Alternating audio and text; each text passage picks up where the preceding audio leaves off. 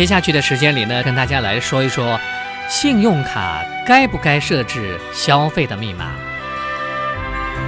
信用卡的盗刷作为卡类诈骗当中最为棘手的情况之一呢，再一次的引起了大家的注意。面对日益增长的信用卡的盗刷事件，各种社交平台呢流行这样一个警示：信用卡不要设消费密码。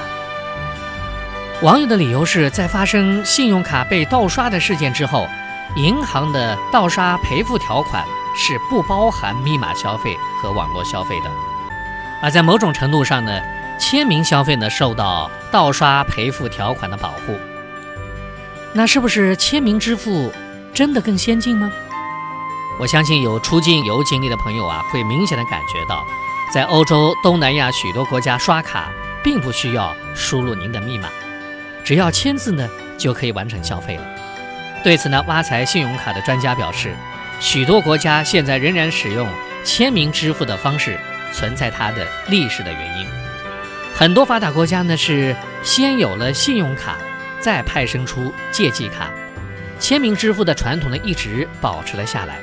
但中国的环境呢十分的特殊，是先有了工资卡，也就是借记卡，然后呢信用卡再慢慢的引进来的。这个时候的银行呢已经有密码支付的功能了，这就导致了我们中国人有为信用卡设置密码的习惯。实际上，在澳大利亚，大多数的信用卡呢都支持签名配合密码两种认证方式。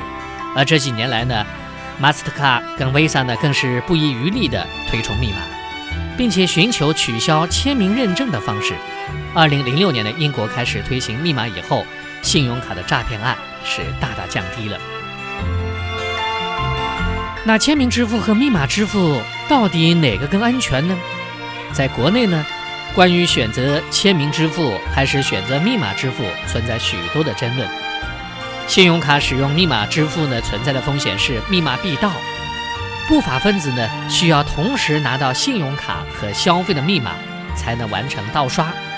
签名支付的风险在于伪造签名，不法分子只要能够拿到信用卡，就可以模仿卡片背面的签名来盗刷了。对此呢，挖财信用卡专家认为。签名盗刷的风险更大，各种模仿签名的诈骗案是层出不穷啊！大多数的职员，包括银行职员呢，只接受了基本的笔记对比训练，并不能有效的防止冒签。而为了一单几百块钱的交易而出动笔记认证专家，自然是不现实的。但就盗刷赔付条款来看，多数银行明确规定，以密码支付的盗刷案件，银行不予赔付。这个时候呢，选择签名支付似乎有了一层保障。签名支付受到银行盗刷条款的保护，但加大了盗刷的可能性啊。密码支付降低了被盗刷的几率，但是盗刷一旦发生，银行呢不予负责。其中如何选择呢？对持卡人来讲，这是一个近乎哈姆雷特式的烦恼。不过呢。签名消费的盗刷，追回款项呢并不简单。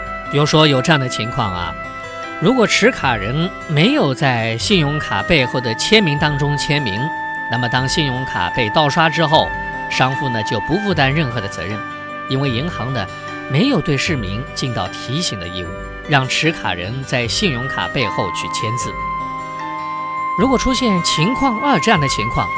就是说，如果持卡人在信用卡的背后签字了，有人故意模仿持卡人的笔迹，导致两者难以区分，而商户的工作人员呢也进行了比对，尽到了审核的义务，那么商户呢就不承担这个责任了，或者承担极小部分的责任。